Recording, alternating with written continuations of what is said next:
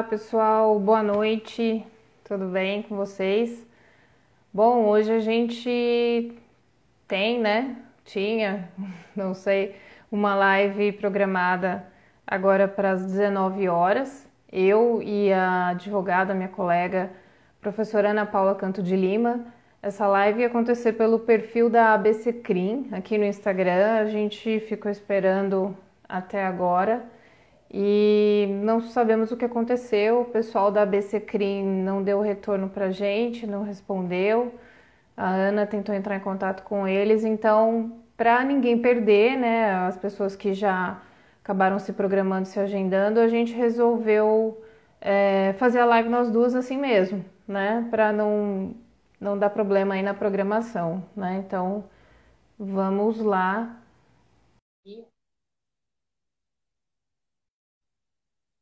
Ela já está entrando. Vamos fazer uma coisa mais prática. Oi, Ana.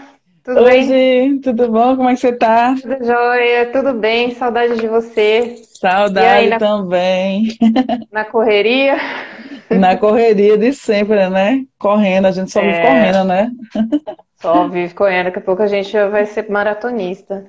Então, Ana, eu estava explicando aqui pro pessoal, né? A gente estava com a live marcada para iniciar às 19 horas, né? A gente está com meia hora de atraso aí. É, o pessoal da, da BC Crim é, iria coordenar a live aqui e não entrou. Então, para ninguém perder, o pessoal que deve ter se agendado, talvez se programado para assistir a gente, pode ser que já tenham até dúvidas e tal, né? Então a gente achou melhor eu e Ana em conjunto não deixar passar, né? Disso hoje, não, não deixar para remarcar, só para não ficar acumulando essas coisas, né? Isso. Então, Ana, puxa a bola aí. Eu montei um materialzinho aqui para falar para vocês sobre o crime de stalking, de perseguição. É, então, é. eu vou, vou acelerar, Ana. Você pode falar à vontade aí, coordenar, falar como é que vai funcionar, né? Acho que é legal a gente deixar as perguntas no final, né? Enfim, Sim. vou passar a bola para você agora, depois dessa introdução. E boa noite, pessoal. A gente entrou no susto aqui. Então, vamos lá. Boa Ana, noite, pessoal. Sejam bem-vindos. É um prazer estar aqui no, no Instagram de Gisele Truzzi para falar um pouquinho com vocês sobre a lei de stalking, né? Uma legislação que já não era sem tempo, né? A gente precisava realmente dessa, dessa legislação. Eu sou super a favor de, de termos outras legislações que possam, é, de alguma forma, tornar o ambiente digital mais seguro. Então, por mais que a gente tenha outras formas de enquadrar, é, utilizando legislações que já existem, eu sou adepta de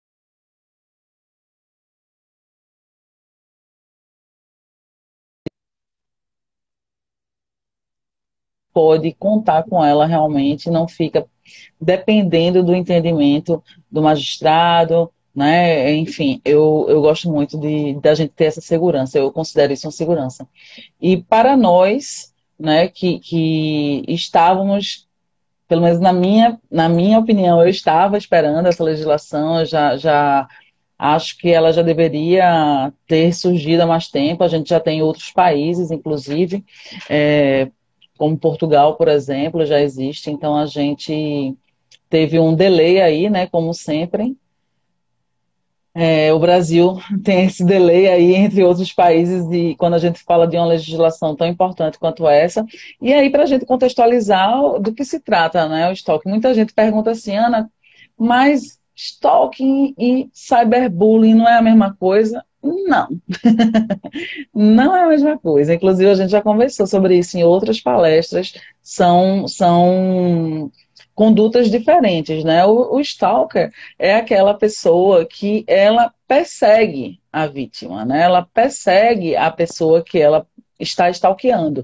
Então, ela persegue de diversas maneiras. Ela pode perseguir, inclusive, de forma que, a princípio, você nem perceba que se trata de um stalker. Por exemplo, mandando presentes, esperando na saída do trabalho, mandando mensagem sempre que você aparece online, é, fica cercando a vítima o tempo inteiro, até o momento em que você se sente incomodada com aquela situação.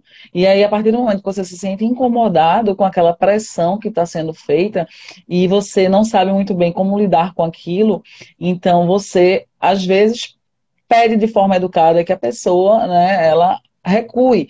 E normalmente, quando a gente está falando de um stalker, ele obviamente não vai recuar. Né? Inclusive, tem aqueles stalkers, como teve o caso da Ana Hickman, né? que no início, é, é, esse tipo de crime era muito vinculado a fãs e ídolos. Né? Quando surgiu lá atrás nos Estados Unidos foi nesse sentido. E aí depois isso foi ampliando com, com a internet, ampliando com as mídias sociais e agora não tem mais esse escopo. Então qualquer pessoa pode stalkear qualquer pessoa, mas normalmente a gente vê que tem muito link com relacionamentos, né? com ex-namorado, ex ex-marido, ex-parceiro, enfim, tem aí um link é, bem sólido em relação a esse tipo de, de relacionamento e é aquela pessoa que fica conturbando depois que acabou o relacionamento e fica perseguindo e vai para o trabalho e aparece nos lugares que a pessoa frequenta, fica vigiando mesmo a pessoa em tempo integral, perguntando o que, é que a pessoa está fazendo, mandando mensagem, etc e tal. Então é muito importante que a gente entenda que esse comportamento ele na minha opinião, ele não se confunde com o do cyberbullying, né? O cyberbullying, uhum. é, nem sempre ele tem o interesse de stalkear. Às vezes ele só quer pontualmente é, fazer realmente um, um, um constranger ou, ou, praticar um crime contra a honra, né? Humilhar, enfim. É, não necessariamente perseguir. Né? Então, uhum. a perseguição trazida pelo, pelo crime de, de stalking, ela é realmente uma perseguição. Não se trata de humilhação, de um, de um xingamento, de um, uh, de um meme. Não é isso, né? É uma pessoa que realmente está perseguindo. É, são coisas diferentes. É. Fala um pouquinho, Gi. É, eu queria até pontuar um pouquinho, porque as pessoas que podem estar entrando aqui não ter tanto conhecimento jurídico específico ou não viram ainda, né, sobre a lei que ingressou aí no nosso Código Penal, acho que foi entre março e abril, né, Ana, que, que entrou o crime de stalking, né? Para quem tiver um, um, um, navegador fácil aí à mão, quiser pesquisar, o stalking ou crime de perseguição foi inserido no artigo 147-A do nosso Código Penal e consiste no seguinte: perseguir alguém reiteradamente por qualquer meio, ou seja, offline ou online, ameaçando-lhe a integridade física ou psicológica, restringindo-lhe a capacidade de locomoção ou, de qualquer forma, invadindo ou perturbando sua esfera de liberdade ou privacidade. Significa dizer o quê? É, que o stalking vem do inglês, né, do verbo to stalk, né, o, o stalker, a gente usa esse jargão né, no, no português, a gente pegou emprestado esse termo, é perseguir, seja no meio físico, é, indo atrás da pessoa nos lugares que ela frequenta, tirando foto da placa do carro, falando para ela por mensagem, por carta, por SMS, o que seja. É, olha, te vi em tal lugar, você estava com a roupa tal, o que demonstra que você está fazendo essa perseguição. Né? Então, a perseguição, o stalking pode acontecer tanto no, no meio presencial físico quanto no meio online. É a mesma situação tá? É o mesmo Exato. crime, então a pena é a mesma, né? É, uhum. É, e é uma pena de reclusão, uma pena de prisão de seis meses a dois anos mais multa. E ainda tem aumento de pena se a perseguição for praticada contra criança, adolescente ou idoso, contra mulher por razões da condição de sexo feminino, aí onde a gente vê as questões dos relacionamentos, sejam heterossexuais Sim. ou homossexuais, e aí a gente pode associar ao crime de perseguição, para tentar combatê-lo, né, é, a Lei Maria da Penha. Se for uma mulher, né, é, uma pessoa que se identifique com o sexo feminino, é, sendo vítima de stalking, a gente pode associar esse artigo do stalking, da perseguição, à Lei Maria da Penha, porque ela vai ter dentro de um relacionamento a questão da violência psicológica, que tem tudo a ver com o stalking né? Inclusive pedindo também, medida protetiva. Inclusive a medida protetiva, né? A ordem de restrição com Sim. pedido liminar, né? Que seria um pedido uhum. antecipado, de urgência, para essa decisão sair mais rápido. E aí, até essa pessoa que está sendo vítima do stalking, ela consegue uma ordem judicial mais cedo, né? Se a gente associar essas duas leis, a Lei Maria da Penha Isso. com a, o Código Penal, na parte que fala da perseguição. Né? Então a gente tem que primeiro entender quem é essa vítima, né? É mulher, criança, idoso? Qual que é a situação em que ela se encontra? É um Sim. relacionamento com outra pessoa, né? Quem é essa outra pessoa? E aí a gente pode somar a legislação, isso ajuda muito, né? É, e aí diferenciando do cyberbullying, o stalking do cyberbullying, que a Ana falou muito bem, né? É, o cyberbullying vai entrar mais nos crimes contra a honra, a calúnia, a injúria, a difamação, que a gente vê muito no cenário é, escolar, entre crianças e adolescentes, e também entre adultos, né? Nas redes sociais hoje em dia, com todo Sim. esse ódio aí que permeia as redes sociais, a gente também vê isso, infelizmente. Então, é, caluniar alguém, né, imputar um crime para uma pessoa, sendo que essa pessoa não passou ainda por um processo, não foi condenada por aquele crime. Né? Isso é Sim. extremamente injusto. É, a injúria é um xingamento, é uma qualificação negativa, né? Que a gente também vê muito nas redes sociais. Afeta o íntimo da pessoa, ela se sente mal com aquilo. E a difamação é uma humilhação, é um fato, é uma história, é um comentário muito malicioso que, além de afetar essa pessoa no seu íntimo, afeta a reputação dela, né, perante terceiros isso pode derrubar uma, uma reputação profissional que ela tenha levado anos aí para conseguir. Né? Então, muitas vezes a gente vê uh, o stalking também acontecendo junto com o cyberbullying. Então, são os crimes contra a honra em associação com o stalking também. Né? É, é muito frequente. E o que, que a gente fazia antes dessa lei? Antes do, da perseguição entrar né, no Código Penal. Ah, então não tinha perseguição? Tinha, só que a gente não tinha um enquadramento legal específico. E a gente não pode usar de analogia no Código Penal. Né? Então a gente é, usava geralmente a seguinte estratégia, né? É, tentava ver se ocorriam situações que incidiam nos crimes contra a honra, a gente tentava identificar se tinha calúnia, injúria ou difamação, Havendo Ou isso, na Maria ótimo. Né? Ou na Maria da Penha. E aí a gente também associava com uma contravenção penal, né? que é um crime de menor potencial uhum. ofensivo, extremamente pequeno, a contravenção penal de perturbação à tranquilidade alheia. Então era essa caracterização que os advogados faziam, né? E se a gente não tivesse... Que inclusive aí... saiu, né? É, o é, artigo saiu. 55, ele, ele saiu com a entrada do, do 147A.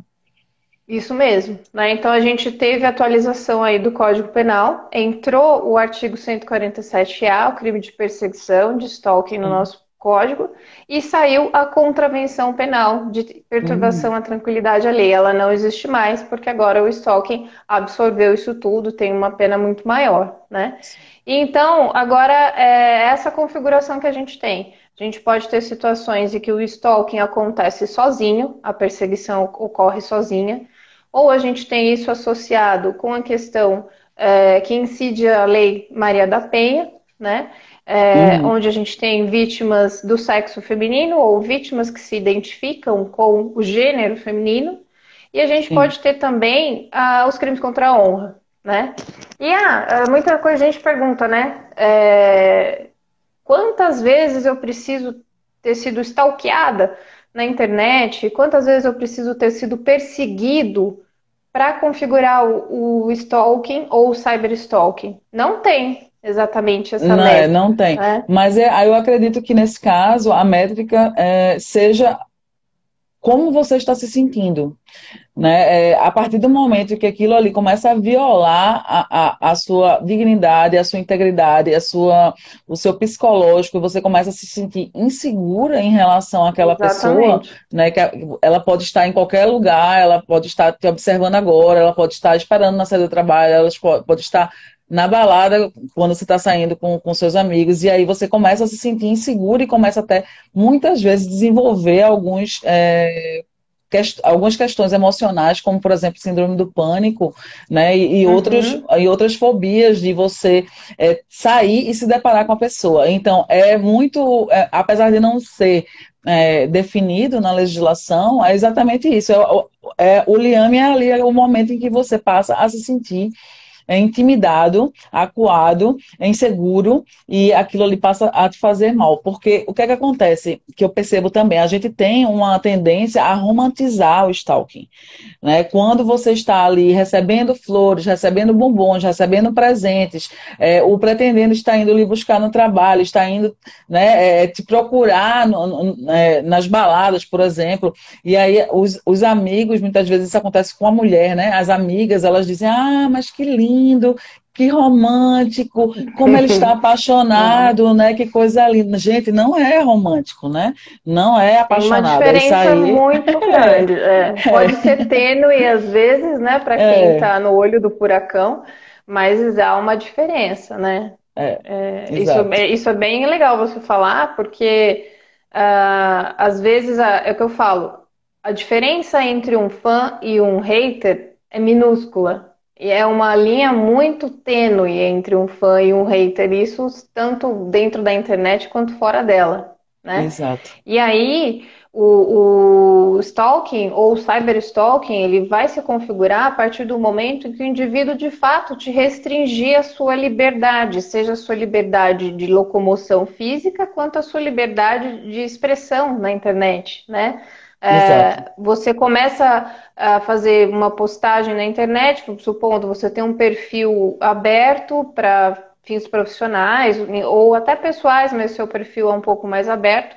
E ali, toda vez que você publica alguma coisa, sempre tem a mesma pessoa que é o primeiro a, a, curtir, a comentar, ou manda um inbox, né? E aí vai em uma rede, vai na outra. Demarcando território, né? né? Fica vai sempre demarcando. cercando. É, vai cercando.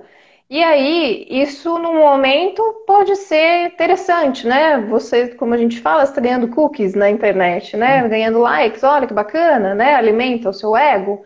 Pode até ser, mas por outro lado, isso pode estar se configurando um, um problema, né? E aí, é, a partir do momento em que você começa a se sentir tolhido de fazer determinadas postagens porque você tem receio dessa pessoa ter uma interação contigo, isso já pode estar entrando aí no crime de perseguição. Se essa pessoa começa a te mandar mensagens, é, colocar comentários nas suas publicações, né? É, de maneira que você se sente constrangido, constrangida, você se sente acuado, né?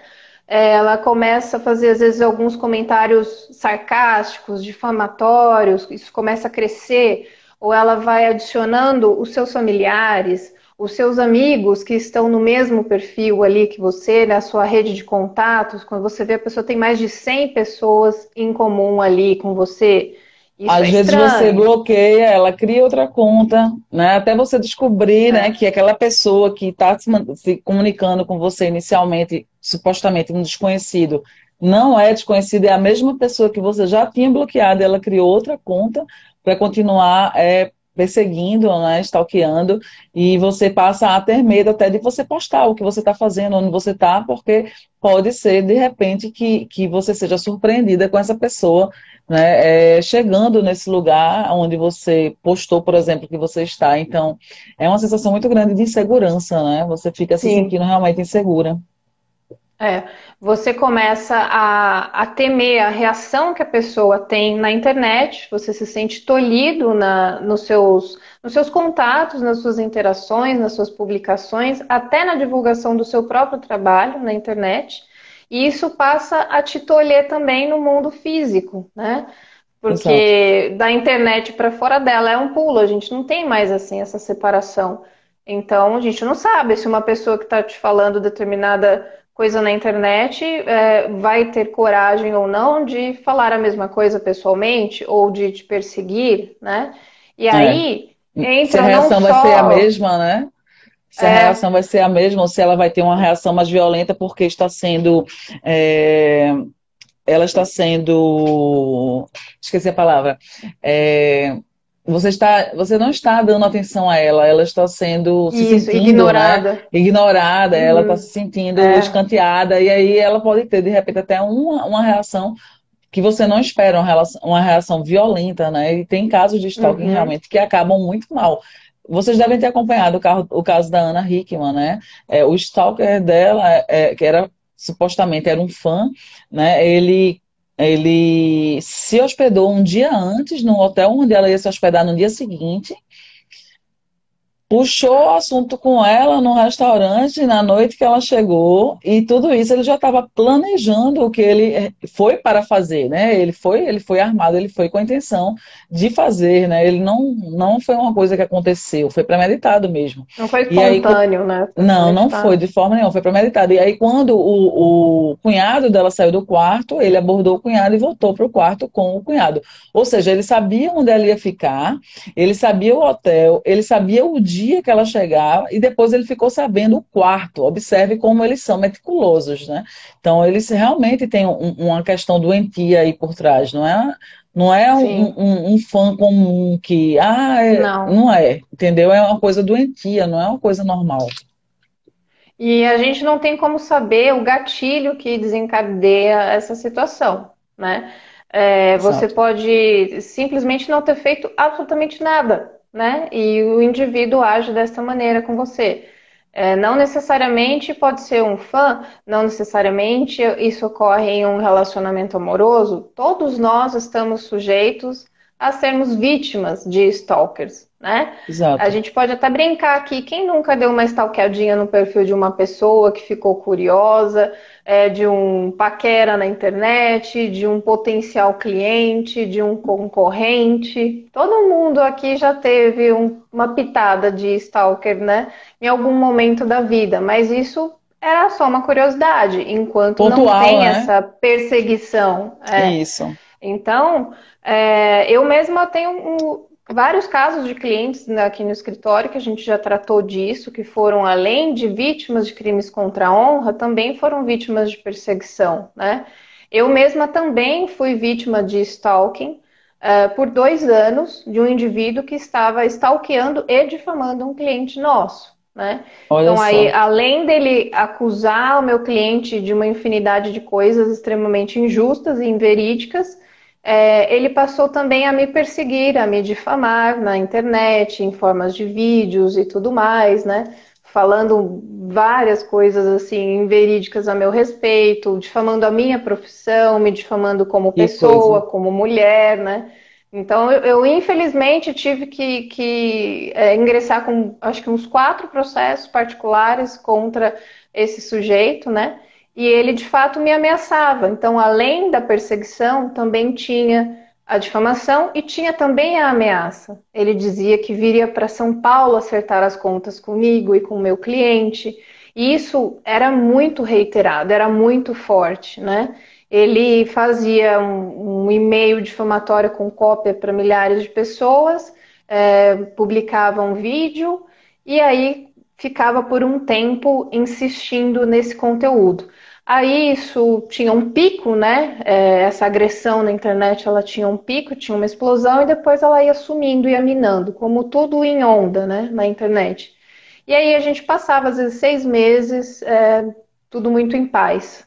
Dali mais um tempo, outro vídeo ou outro e-mail, outras ligações, e eu comecei sim a ter receio de é, das minhas palestras presenciais, né? Que a gente não era ainda Divulga, na época né? de pandemia, né? A Como gente fuga. divulga.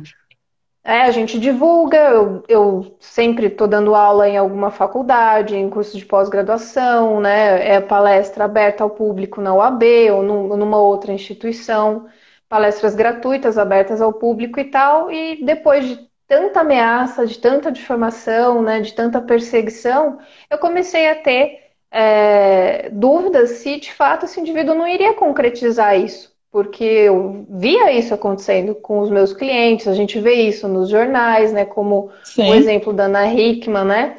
E eu com comecei a ter receio de divulgar o meu próprio trabalho, né? Então a gente começa a rever uma série de coisas e sente na pele, né? aquilo que o teu cliente está sentindo ou já sentiu em algum momento. Exato. E é horrível.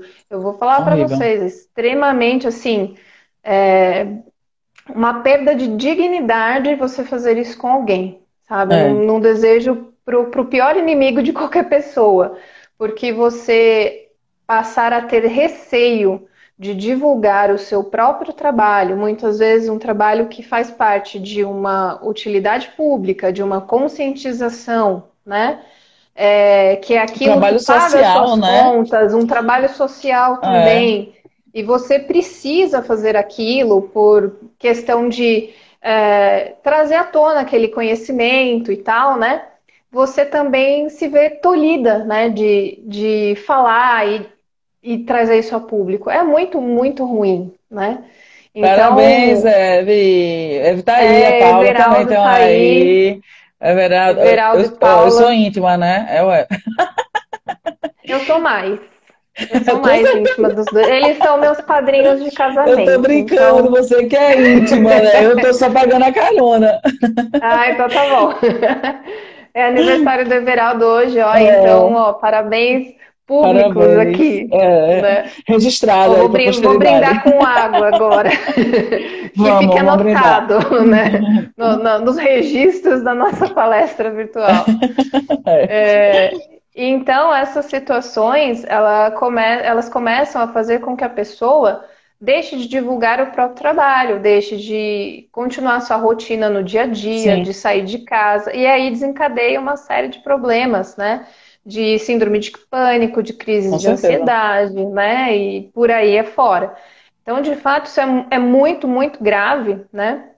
E a gente precisa ficar atento, porque muitas vezes a, alguém da nossa família está sofrendo um stalking e não está conseguindo identificar ou às vezes a gente está sofrendo um stalking, ou é um filho, ou um conhecido. Então é importante a gente ficar atento a essas interações né, online, o quanto que, vezes... que isso está nos afetando. Né? Às vezes até um amigo, uma amiga nossa está sofrendo stalker e a gente está incentivando, né? Ela a se manter é. nessa situação. Ah, que lindo, ah, que romântico, ah, que fofo, ah, eu queria tanto isso. E na verdade não é o que você sente, é o que ela está sentindo, né? A partir do momento que ela Exato. não está se sentindo bem com aquilo, você pode achar a coisa mais uhum. linda do mundo, mas não é. E a gente tem essa tendência em virtude muito dos filmes que passam, né? Os filmes Sim. têm uns filmes que mostram os, os, esse, esse essa situação de stalker, de pessoas que estão é, paquerando e, e, ultrapassam o limite da paquera para passar a stalkear de forma romântica, e isso confunde um pouco, né? Então é importante uhum. sempre ficar atento para não se confundir, prestar atenção no contexto, né? É, Gil, vou precisar sair, contexto. viu? Beleza, eu vou finalizar mais um pouquinho, ver se o pessoal tem dúvidas, né? Só para ter um, ter um fechamento. Obrigada. Amei aparecer aqui. Beijo. Tchau, gente. Até mais. Tchau, tchau, Ana. É, então, eu vou continuar mais um pouquinho, só para encerrar o assunto, ver se vocês têm dúvidas e perguntas aí, né?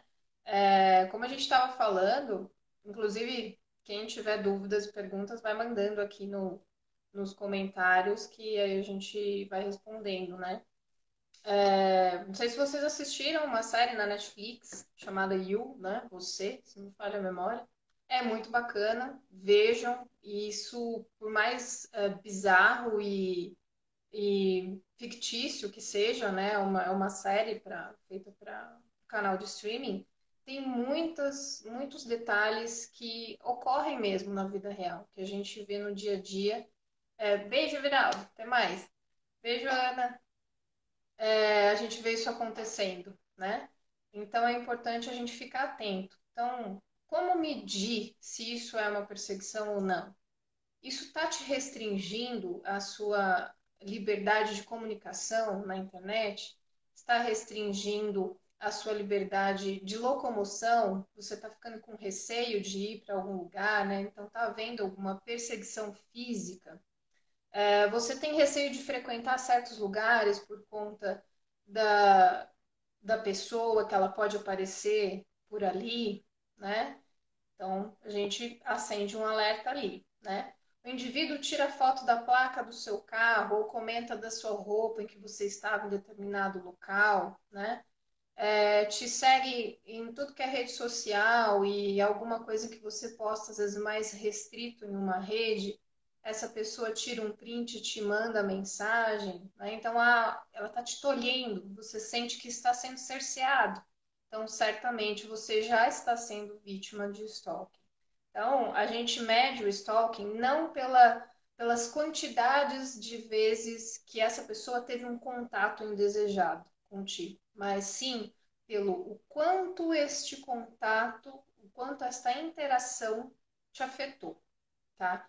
Houve uma restrição à liberdade de locomoção, de expressão, é, de divulgação do seu próprio trabalho, gerou algum sentimento de, de medo, de receio, de pânico, certamente então você está sendo vítima de stalking. Né? Fiquem atentos com isso. Né? Aproveitando aqui, a Ana Suerda está perguntando aqui como que a gente registra esse crime. Né? O crime de stalking, crime de perseguição, ele pode ser registrado em qualquer delegacia de polícia, tá? Delegacias de polícia nos bairros de vocês, próximo da casa da vítima ou próximo do endereço da vítima. Pode ser registrado também eh, nas delegacias eletrônicas. O site da Delegacia de Segurança Pública de São Paulo tem ali a delegacia eletrônica em que é possível você registrar é, vários boletins de ocorrências de diversos tipos de crimes e a perseguição é uma dessas é, ocorrências que podem ser registradas por lá. Então, conseguiu entender que de fato você ou outra pessoa está sendo vítima de stalking? Ótimo. Então, é, recolha as informações que você tem para provar isso que, que eu posso levantar de informação? São as provas que você tem, as provas digitais. Então, podem ser comentários em rede social, publicações nas redes sociais ou em sites, blogs, mensagens recebidas privadas somente para você, mensagens trocadas em grupos de chats, e-mails, sejam aqueles enviados somente para você ou para várias pessoas, Tire prints de tudo isso. É essencial você se municiar de provas, porque é isso que vai demonstrar para o delegado de polícia, para o juiz, que você de fato está passando por essa situação. Tá? Então, tire prints disso tudo. Se for possível, registre uma ata notarial para poder documentar esses crimes. O que é ata notarial? É uma espécie de uma certidão elaborada pelo tabelião de notas, né? do cartório de notas de registro civil. E é, nessa ata notarial ele vai declarar aquilo que ele está vendo nesse site, aquilo que ele está vendo na mensagem que você recebeu no seu celular, no inbox de uma mensagem da rede social, enfim. Ele vai descrever é, literalmente o conteúdo daquela mensagem, ele pode inserir prints desse conteúdo é, na própria ata, tá? O tabelião, ele tem fé pública, então é, qualquer documento elaborado por ele tem 100% de validade jurídica. Nem sequer o juiz pode contestar, tá? Então, é um documento 100% forte se você precisar ingressar com um processo judicial, por exemplo. Diferente de um print de imagem, né, que por ser um arquivo de imagem, ele pode ser facilmente manipulado, tá? Então, sempre que for possível registrar uma ata notarial é interessante, tá? Ah, Gisele, mas aqui na minha cidade, no meu estado, é difícil ter um cartório onde façam esse tipo de registro, ou fica muito caro, o que é comum também. Então, é, verifique sites específicos que façam a coleta dessa prova digital. Tem alguns sites que às vezes a gente recomenda para os clientes ou nós mesmos usamos uh, aqui no escritório. Um deles é o verifact.com.br e o originalmine.com. Não estou ganhando nada para fazer propaganda dessas empresas, são apenas exemplos de tecnologia que a gente pode utilizar de maneira acessível, rápida e mais barata para registrar esse tipo de conteúdo na internet. Tá? Então você pode fazer o registro dessas provas através desses sites que usam de tecnologias específicas para coletar esse conteúdo. É, alguns desses sites usam de blockchain para fazer a autenticação tá, na, desse material para provar que o conteúdo de fato é autêntico e que aquele print confere com o original. Isso vem para você em um relatório, um PDF, com um código né, de hash, que é a identificação daquele documento, e é possível depois verificar esse documento junto ao site. E uh, esses sites acabam gerando esses documentos digitais, essa coleta da, da prova digital, muito rápida, em menos de meia hora, na maioria das vezes, você já tem o seu PDF pronto. E são bem mais baratos do que uh, uma ata notarial. Então, depende muito uh, da finalidade para que você vai precisar dessa prova. É para instruir somente uma notificação extrajudicial? Acho válido fazer esse tipo de coleta. É para instruir um boletim de ocorrência? Ótimo. O que você não pode deixar de fazer é coletar a prova, tá? Não apague esse conteúdo, tá? Jamais. As provas, elas são digitais, elas precisam ser mantidas, tá? Elas precisam estar ali intactas naquela rede social, no seu e-mail, no seu WhatsApp, seja onde for. A gente precisa dessa integridade, né? A Carla Fregona aqui está falando, né, que o sistema de blockchain tem apresentado excelentes resultados a um custo interessante. Eu também acho, Carla. Eu sou super adepta é, desses sites que são super rápidos e ágeis e tem um custo muito interessante para o cliente. Vale a pena. E para gente que é advogado e às vezes tem um caso que você precisa ter uma resposta mais rápida, dependendo da cidade em que você se encontra, uma ata notarial pode levar dias para ser confeccionada. Né? Em São Paulo, a gente tem ainda cartórios que, que são muito ágeis, como, por exemplo, o 26 tabelionato de notas, onde a gente faz as nossas atas quando a gente precisa fazer. Eles têm ah, uma, um formato de elaborar a ata digital, você assina digitalmente também, então é mais prático do que uma ata física né? Então, vale a pena você pensar para qual finalidade você precisa usar essa prova, tá? Então, colete a prova, tenha essa prova íntegra, registre um boletim de ocorrência, mesmo que seja uh, na delegacia eletrônica, pode ser nessa delegacia eletrônica né, do seu estado, não tem problema, isso deve ser aceito pela delegacia, tá? E é, tenha em mente que você também vai precisar é, de uma orientação jurídica específica. Então, a gente sempre recomenda você conversar com um advogado, de preferência que seja especializado em direito digital, para ele entender o que está acontecendo nas redes sociais, na internet, de onde está vindo esse conteúdo, se existem perfis fakes, tá? Se tem perfil fake, pode ser necessário a gente descobrir quem está por trás desses perfis fakes? Aí vai depender do cliente, se ele quer levar isso adiante ou não, tá? Então a gente vai precisar, se tiver perfil fake, pensar onde que está esse perfil fake? É no Instagram? É no Facebook? Então eu vou precisar mover uma ação judicial específica contra o Facebook, que é o detentor dessas duas redes sociais, né? E eu vou precisar dessa prova, claro, vou precisar do link do perfil, do nickname lá do Instagram, para poder é, indicar para o Facebook qual é o usuário é, responsável por aquele perfil. Isso é uma ação bem específica é, contra o provedor da rede social, é contra a empresa ali, a plataforma da rede social. E aí, essa plataforma vai ter que informar os dados de conexão desse perfil o IP, a data, a hora e o fuso horário. Quando a rede social ou o provedor de e-mail, supondo que você tenha recebido esses contatos no seu Gmail, então pode ser o Google, quando eles informarem esses dados de conexão lá no processo, o advogado especializado na área vai analisar essa informação e agora ele vai verificar qual será o provedor de conexão vinculado a esses perfis. Então, aí a gente vai ter uma outra entidade no meio, que é o provedor de conexão. A rede social é um provedor de aplicação. é uma plataforma. Eles só conseguem nos dizer os dados de conexão, IP, data, hora e fuso horário.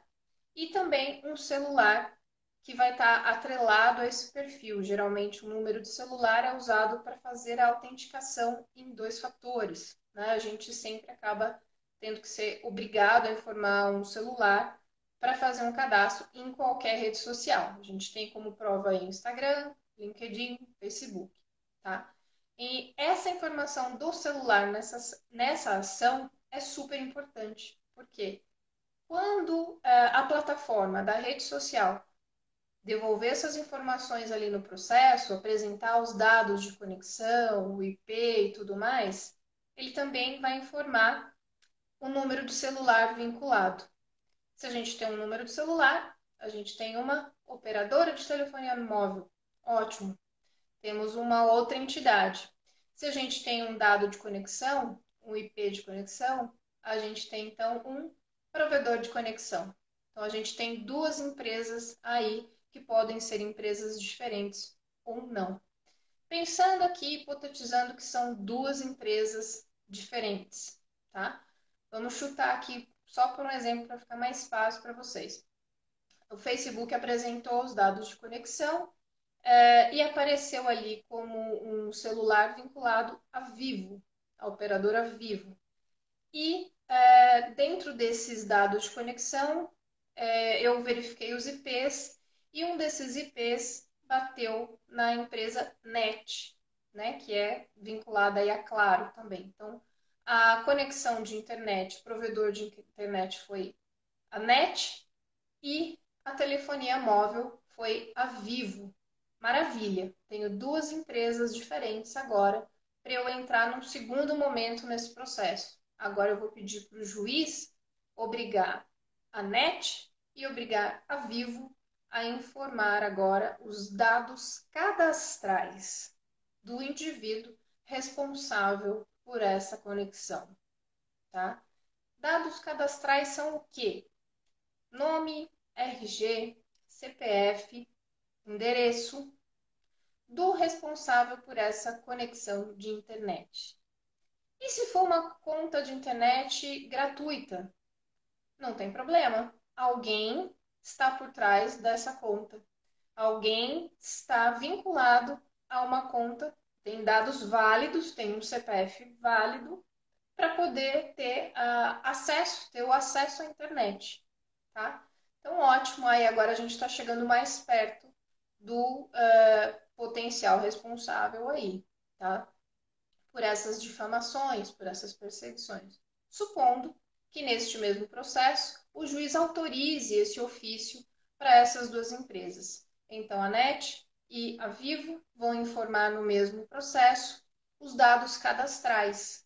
Vai vir uma ficha ali é, com dados pessoais de cadastro dos responsáveis por aquela conexão de internet e os dados cadastrais do responsável por aquele é, número de celular. Maravilha! A gente recebe isso no processo e analisa essas informações, cruza para ver se são a mesma pessoa ou não, se são pessoas diferentes. Né? É, a Michelle está aqui me perguntando, até chegar nessa fase das empresas informarem os dados, demora bastante, né? Se, se isso demora. Às vezes sim, tá? Dependendo do, da urgência do cliente, isso pode ser demorado dependendo da situação em que ele se encontra. Então, a gente pode ter situações em que se consegue esse retorno, às vezes em um mês, dois, três meses, seis meses, tá? Um ano, já vi. Então, isso vai depender muito do que? Do tempo de trabalho do juiz, né? do retorno desse juiz. A gente sempre procura pedir liminar ou tutela antecipada, né, tutela de urgência, que é um pedido de urgência é, para que o juiz analise com pressa, porque aquela pessoa está passando ali por um constrangimento, por uma perseguição, por uma perturbação né, muito grande. E aí, dando muita sorte, no Foro Central de São Paulo, às vezes a gente tem um despacho né, no primeiro despacho em uma semana, mais ou menos, uma semana, 15 dias, tudo é muito variável. Eu brinco que quem tem prazo é o advogado, né? O juiz não tem prazo. Então, a partir do momento em que a gente protocola um processo, aí é com o juiz ali que vai receber. Se ele tiver uh, um volume de trabalho muito grande lá no fórum, vai demorar mais para a gente ter esse retorno. E aí a gente também vai depender do retorno dessas empresas. A cada uh, intimação do juiz, essas empresas vão ter um prazo de 15 dias úteis para responder no processo. Elas podem responder logo nos primeiros dias ou não. Né? 15 dias úteis aí é um bom período. Então, se a gente tiver duas ou três empresas diferentes no processo, isso vai acabar oscilando muito.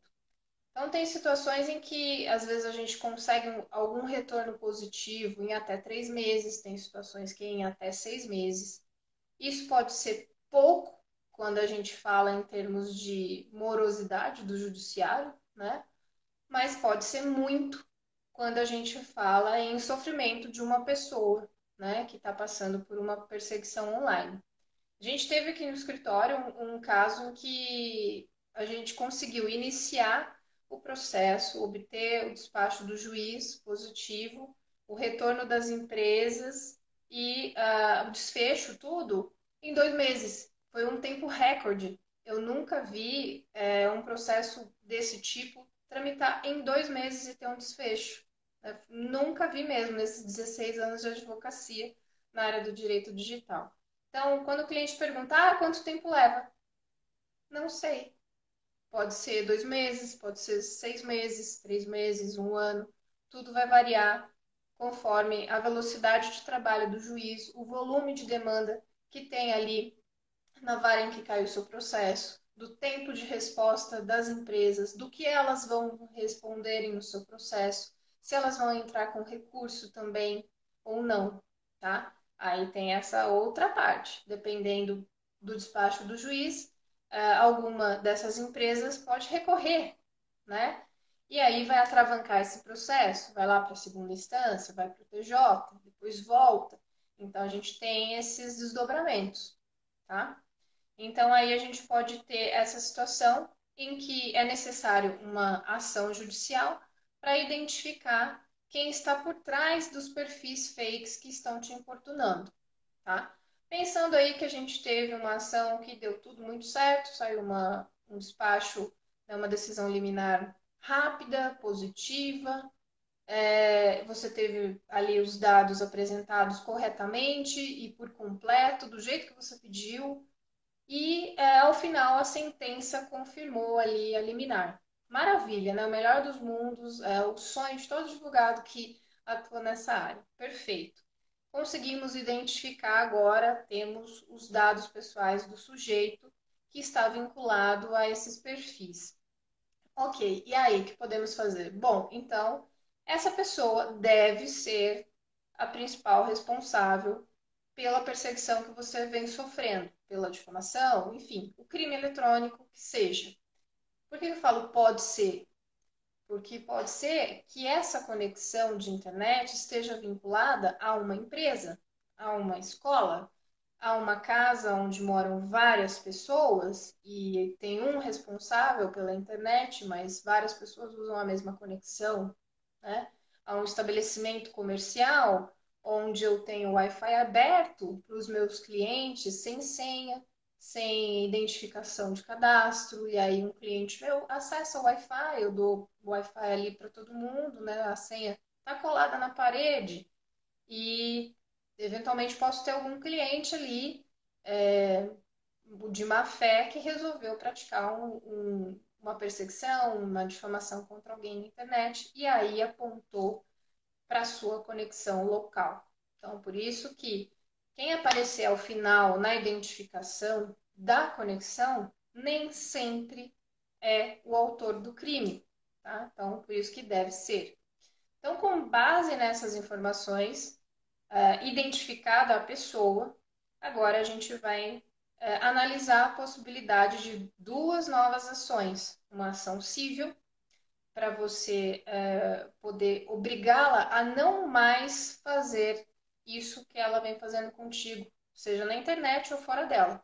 Então, é uma ação em que a gente é, deseja que o juiz obrigue o indivíduo a não mais entrar em contato contigo, não mandar mensagens, é, não adicionar os seus contatos, os seus amigos, os seus familiares né, nas suas redes.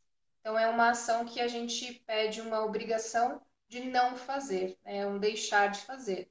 E aí também pode ter multa, arbitramento de multa é, pelo descumprimento dessa decisão. Tá? E, eventualmente, também pode ter uma indenização por danos morais, por tudo aquilo que você passou, tá? Fora isso, a ação civil, que visa é, barrar ah, o comportamento dessa pessoa e obter a indenização, a gente tem também a possibilidade de ingressar com a ação criminal contra essa pessoa para é, conseguir a punição pelos crimes que ela praticou, pela perseguição, pela difamação, pela ameaça, tá? E aí, é, sendo a reclusa, sendo a perseguição um crime com pena de reclusão, eventualmente essa pessoa poderá ser presa, se de fato for ela a responsável pelo crime, tá? E se não for, se essa conexão apontar para uma empresa, esse indivíduo que foi identificado é, é, o responsável legal, né, o responsável jurídico por essa empresa. Então, aí na hora, ele vai acabar falando no processo, olha, não, não fui eu, né? Eu só sou somente o, o sujeito que está aqui no contrato social, não sou responsável por ter feito isso. Então o juiz vai falar, então prova aí que não foi você, me fale quem foi. É aí que você é, fornecendo acesso à internet naquela sua conexão para outras pessoas, você é obrigado por lei, a gente tem a chamada lei das lan houses, é você é obrigado por lei a manter um cadastro de usuários. Tá? E não é só lan house que tem que ter isso. Todo local que fornece acesso gratuito ou pago à internet tem que ter um cadastro mínimo de usuários para que nessa hora, se você recebeu uma intimação judicial, você possa identificar quem acessou a internet naquele dia, naquele período, de horários, tá? E aí sim, esse indivíduo vai ser nomeado lá no processo e vai ter que é, se responsabilizar por isso tudo, tá? Então, a gente tem que ter um longo e árduo né, e complexo trabalho para identificar esse, esse indivíduo ou esses indivíduos que estão por trás do, dos crimes eletrônicos, né? Não é fácil, né? É, não é extremamente rápido. Alguns casos a gente se surpreende, como eu falei para vocês, e tudo pode acontecer nesse mundo, né? É, fora essas medidas jurídicas, a gente sempre também recomenda para a pessoa é, procurar um apoio psicológico, porque advogado não é psicólogo, né?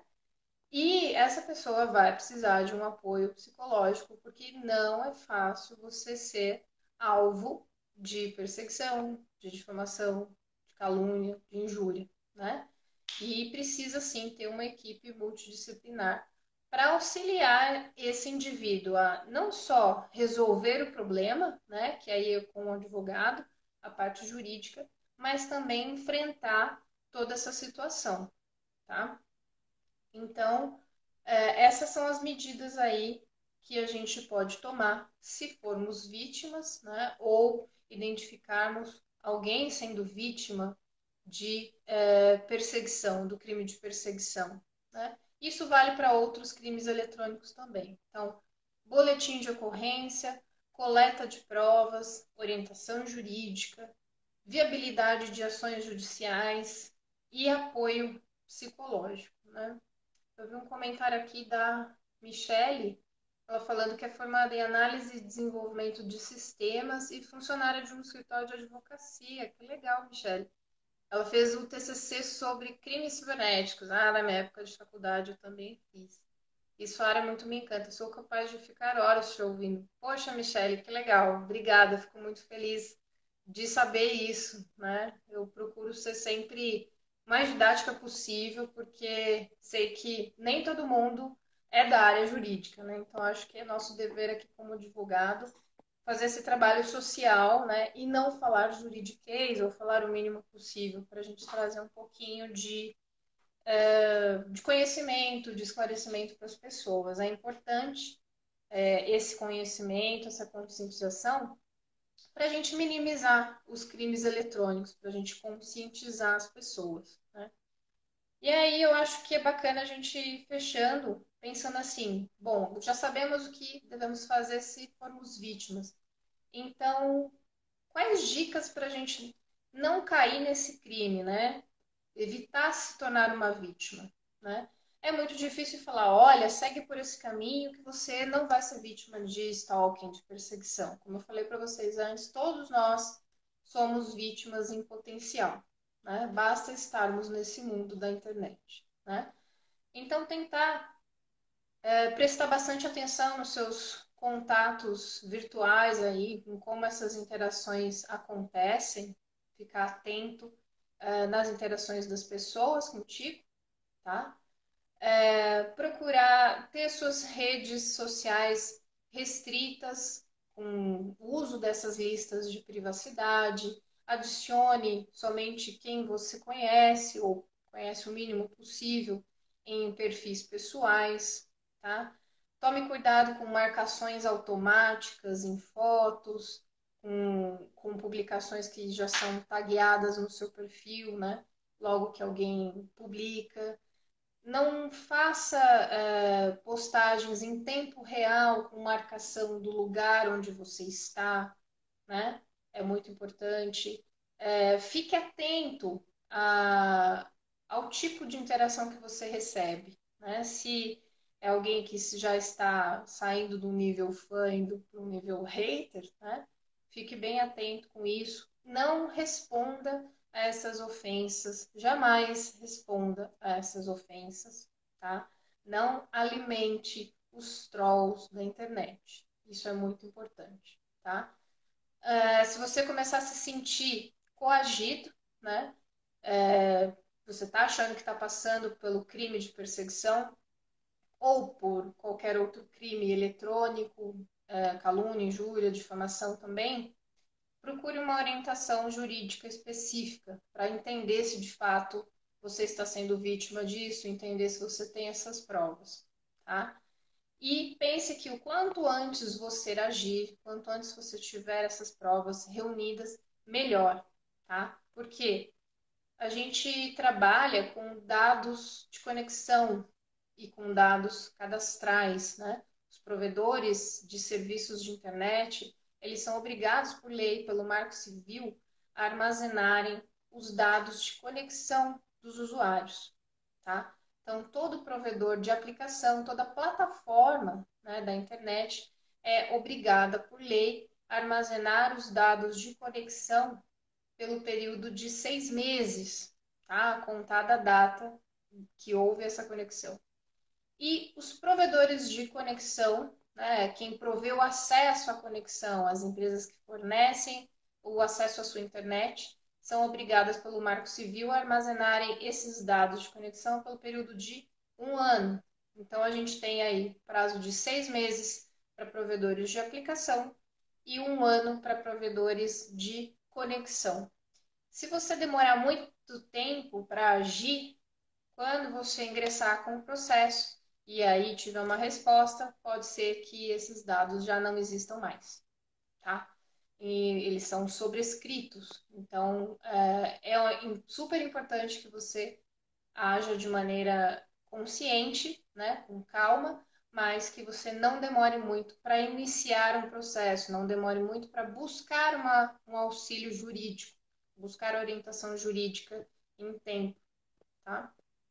E isso é essencial para o sucesso desse tipo de medida jurídica, tá bom? Bom, pessoal, era isso que eu havia planejado para passar para vocês hoje, algumas orientações básicas né, sobre o crime de stalking, de perseguição, né? Convite aí da, da Ana Paula, que teve que fechar aqui mais cedo por conta da, de um outro evento online que ela estava participando também. E aí, infelizmente, a nossa, a nossa live atrasou né, para começar, porque o pessoal da, da, BC, da BCCRI não estava conectando aqui, a gente não sabe, enfim, é, o que, que ocorreu, não conseguimos falar com eles. Então, é, eu, em nome da Ana também, pedimos desculpas para vocês pelo, pelo atraso da live. A gente estava na espera deles ali das sete até as sete e meia para começar. E aí até a Ana me perguntou se eu queria remarcar para uma outra data. Eu achei melhor não, porque a gente já tinha feito a divulgação, provavelmente poderiam ter pessoas já aguardando, né? Então achei que seria muito chato para quem estivesse esperando, né? É, esse assunto aí para assistir, a gente simplesmente transferir para uma outra data. Então achei legal a gente. Opa, caiu minha luz aqui é, a gente falar de qualquer forma para não, não prejudicar vocês, né? não prejudicar quem estivesse é, aguardando, né? Então, fico aí uns minutinhos ainda à disposição de vocês, quem tiver alguma dúvida aí final e quiser expor aqui nos comentários. Vou dar mais uns dois minutinhos para a gente ver se o pessoal ainda tem dúvida, e senão eu vou encerrar e aí essa nossa live vai ficar salva aí por 24 horas no, nos histories. E aí depois a gente vai subir no nosso YouTube também e no, no nosso podcast. Né? Temos dúvidas? Deixa eu dar uma olhadinha. Acho que não. Bom, pessoal, então Fica meu muito obrigado para vocês que nos assistiram aqui, todo mundo que, que entrou, todo mundo que participou, né? É, se inscrevam no nosso canal no YouTube, é youtube.com.br Gisele Truzzi. A gente vai ter uma live lá pelo nosso canal no YouTube nessa quinta-feira agora, dia 2. Vamos falar sobre direitos autorais e internet. Então, se inscrevam lá já para ficarem uh, ativos ali com um lembrete de notificação. E a gente vai, já divulgou né, essa live do dia 2. E quem tiver dúvidas sobre direitos autorais na internet pode comentar no último post fixo nosso aqui no Instagram, que a gente vai abordar as dúvidas de vocês lá. Vai ser uma live bem interativa para a gente tirar as dúvidas do pessoal sobre direitos autorais, tá? A Michele está me perguntando se o boletim de ocorrência só pode ser feito em delegacia específica para crimes cibernéticos. Não, Michele, é uma dúvida bem comum do pessoal mesmo, tá? É, qualquer crime eletrônico, ele pode e deve ser registrado em qualquer delegacia de polícia, tá? Então, a delegacia do seu bairro é apta, em tese, para fazer esse registro, tá? Se você não conseguir, você é, procure fazer o boletim de ocorrência online, tá? Para não perder tempo aí, tá? É, deixa eu dar uma olhadinha aqui. Você disse que na sua cidade não tem. Então, caso precise, teria que ir para outra cidade para registrar. Então, Michele, nesse caso, você pode, se você está no estado de São Paulo, você pode registrar o boletim de ocorrência pela Delegacia Eletrônica do Estado de São Paulo mesmo, tá? Você registra isso online. A maioria dos estados do Brasil tem a possibilidade de fazer o registro online das ocorrências. Então, procure sempre registrar online, né? É, o Fábio mandou aqui na pergunta é, se existem formas, ferramentas para podermos nos resguardar ou até mesmo nos ajudar no eventual processo.